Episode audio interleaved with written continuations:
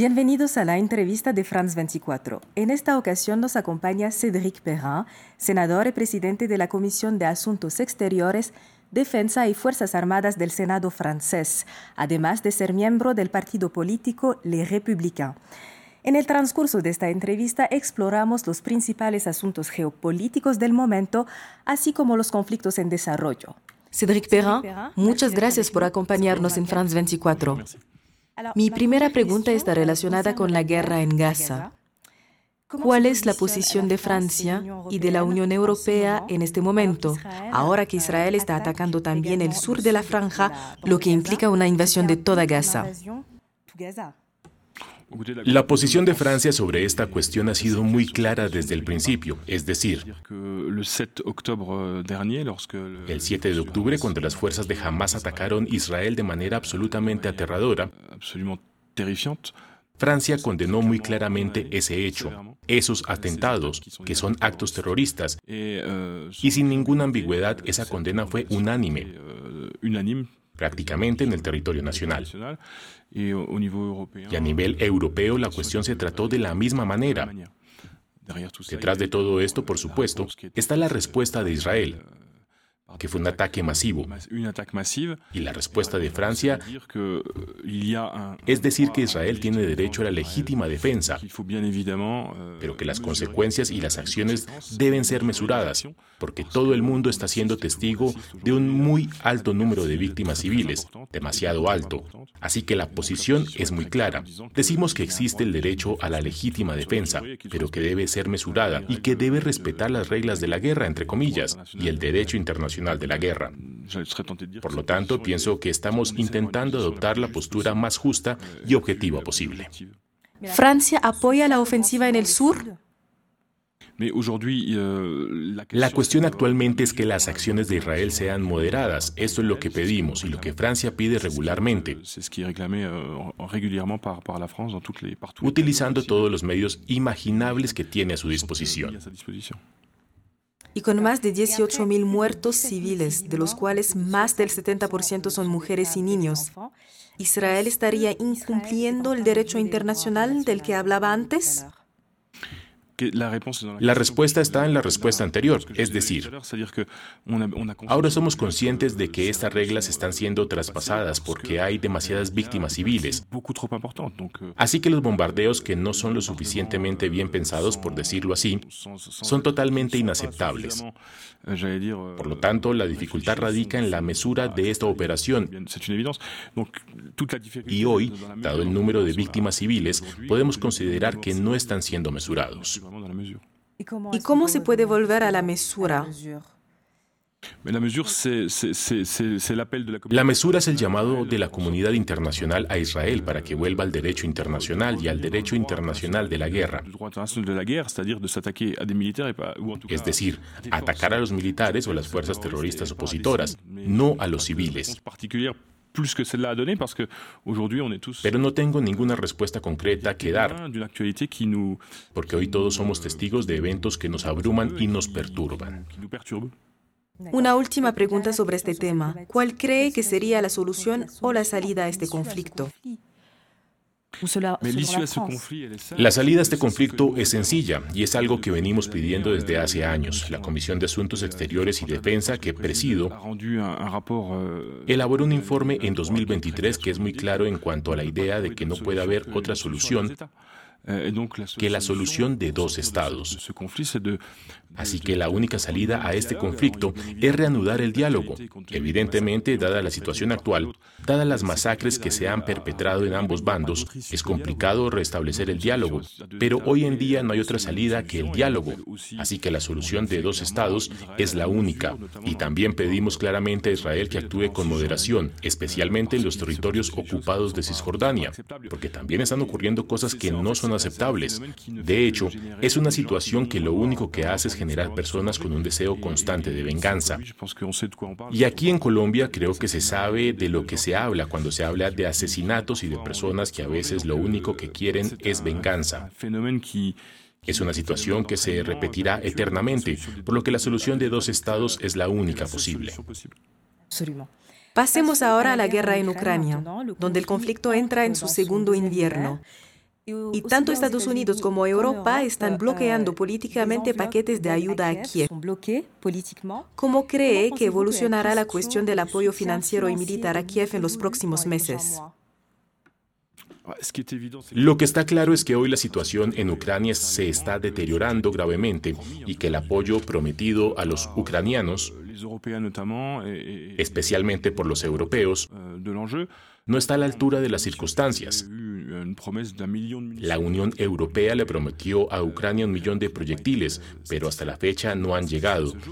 Y está bastante claro que, dada la enorme cantidad de munición que se está disparando en Ucrania, los ucranianos están en dificultades. Creo que Rusia ha disparado 10 millones de proyectiles de 155 milímetros, una cifra totalmente exorbitante. Y actualmente, como los compromisos contraídos con los estados europeos con Ucrania no son satisfactorios, mi temor es que o bien seamos capaces de ayudar a Ucrania como necesita ser ayudada, o bien nos encaminamos a una situación catastrófica en Ucrania, con todas las consecuencias que ello podría acarrear para los países europeos una victoria de Rusia que significaría que Rusia sería quien decidiría sobre la paz que implantaría. Así que está bastante claro que tenemos que movilizarnos al máximo. También hemos visto que en Estados Unidos el presidente Biden está teniendo dificultades para negociar con el Congreso una ayuda sustancial para Ucrania. Así que la situación es complicada y obviamente se ha complicado aún más desde el 7 de octubre porque los ojos del mundo lastimosamente se han apartado de Ucrania y se han dirigido hacia Medio Oriente, ¿Pero cree que se podría llegar a un consenso al respecto en las próximas semanas? ¿Un consenso entre quién y quién? Al menos en la Unión Europea. Esta guerra en Ucrania ha demostrado que los países de la Unión Europea son capaces de unirse, es decir, de coordinarse, condenar y actuar juntos para intentar ayudar a Ucrania en este periodo especialmente complicado para ellos y para Europa. Ahora está bastante claro que no hay otra solución que ponerse de acuerdo y proporcionar ayuda masiva a Kiev. También tenemos que entender que los países europeos, como todos los países democráticos del mundo, vivieron la posguerra, la posguerra de la Segunda Guerra Mundial y la posguerra de la Guerra Fría como un periodo de paz eterna. Y ahora nos dimos cuenta que esta paz no es eterna y que tenemos que volvernos a armar y que para prepararnos para la paz también tenemos que saber anticiparnos a la guerra y ser capaces de disuadir al adversario. Nuestros recursos están aumentando actualmente, pero no son suficientes y nuestros recursos de producción de equipos no son lo suficientemente grandes hoy en día, así que todo el mundo tiene que cooperar para esta ayuda europea, para garantizar que a Ucrania se le proporcionen recursos suficientes. Bien, y ahora hablemos de la situación en el Sahel, en África. ¿Qué lecciones ha sacado Francia de la sucesión de golpes de Estado que tuvieron lugar desde el 2020 y de su rechazo en esta región? ¿Y qué piensa hacer? Solo podemos observar que las poblaciones locales, creo que parcialmente manipuladas por el sistema de comunicación actual, las redes sociales, una batalla informativa que no es muy favorable. Tomaron decisiones. Las decisiones fueron pedirle a Francia que abandonara un cierto número de territorios, cosa que Francia hizo. Los países, aunque los gobiernos en el poder en Mali, Níger, Burkina Faso y otros lugares no son totalmente democráticos ni reconocidos, ya que son el resultado de golpes de Estado. Pero la legitimidad no es necesariamente la que esperamos. Pero nos enfrentamos a una situación en la que es complicado poder mantener la posición que hemos tenido hasta ahora. en contra del criterio de los gobiernos locales, porque yo haría la distinción entre el gobierno y el pueblo. Así que hoy en día se está llevando a cabo un redespliegue el objetivo de Francia en estas operaciones exteriores era luchar contra el terrorismo. Recuerdo que se pusieron en marcha en gran medida tras los atentados perpetrados en Francia en 2014 y 2015 en particular, y que la idea era obviamente acompañar, ayudar a las Fuerzas Armadas de estos países, Mali, Níger, Burkina Faso, a luchar contra el avance del terrorismo. Lo que veo hoy en Mali, por ejemplo, es que el Estado ha colapsado que prácticamente ya no existe y que el terrorismo está hoy casi que presente en todo el país. Así que estamos al tanto de la situación, la seguimos.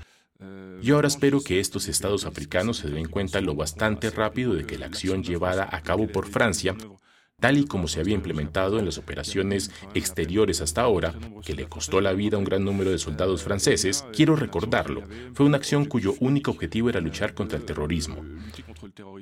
Mientras que hoy en día una serie de países, Rusia en particular, están entrando en estos países con el único objetivo de saquear los recursos de estos estados, así que la historia hará el resto, pero espero que no sea demasiado tarde para pensar en la forma más adecuada de administrar estos países. Me gustaría pasar a otra región del mundo, el Indo-Pacífico. Este año usted publicó una serie de recomendaciones sobre la política francesa y de la Unión Europea en esta zona. ¿Cuáles son las ambiciones de Francia en esta región y qué estrategia debe adoptar ahí? Francia es el último país europeo que tiene intereses en el Indo-Pacífico Ningún otro país europeo tiene intereses allí actualmente. Por tanto, Francia debe garantizar hoy una presencia mucho mayor en un continente que representa casi la mitad del planeta. Es una superficie absolutamente inmensa. Básicamente estamos hablando de las costas de África hasta casi las costas de Colombia. Bueno, es absolutamente enorme Francia tiene intereses muy importantes allí. Quisiera recordar que Francia tiene casi 11 millones de kilómetros cuadrados de zona económica exclusiva, la segunda más grande del mundo después de Estados Unidos, y que estas zonas económicas exclusivas deben ser protegidas, deben ser apoyadas, y que obviamente tenemos poblaciones en este sector que también necesitan ser apoyadas por el Estado francés. Entonces creo que hoy hay una toma de conciencia en Francia de la necesidad de trabajar en este sector Indo-Pacífico. Y nuestra presencia aquí demuestra que pretendemos estar mucho más atentos a lo que ocurre en América del Sur y mucho más presentes, mucho más en un espíritu de colaboración, mucho más cerca, quizás de lo que hemos estado hasta ahora de los países de América Latina. Y por último, Cédric Perrin, me gustaría pedirle su opinión sobre el acuerdo de libre comercio entre la Unión Europea y el Mercosur ¿Cuál es el futuro de este en vista de las exigencias impuestas por la Unión Europea, ah, apoyadas por Francia, pero consideradas desproporcionadas por muchos países de la región, en particular Brasil, con las últimas declaraciones del presidente Lula? No sé lo que depara el futuro. En cualquier caso, lo que sí sé es que para que se aplique tendría que ser votado por el Senado y la Asamblea Nacional. Y tal y como están las cosas en este momento, me parece muy complicado.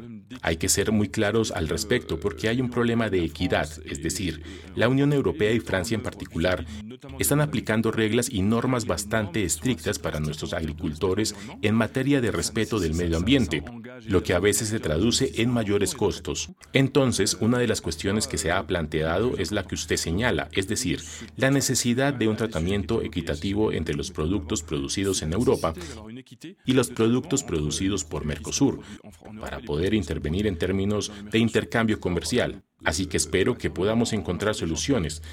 Tal y como están las cosas en este momento, estamos prácticamente en un punto muerto. Gracias, Cédric Perrin. A usted. Gracias por haber respondido a nuestras preguntas. Hemos llegado al final de esta edición de la entrevista. Gracias por acompañarnos. La actualidad internacional continúa en France 24 y france24.com.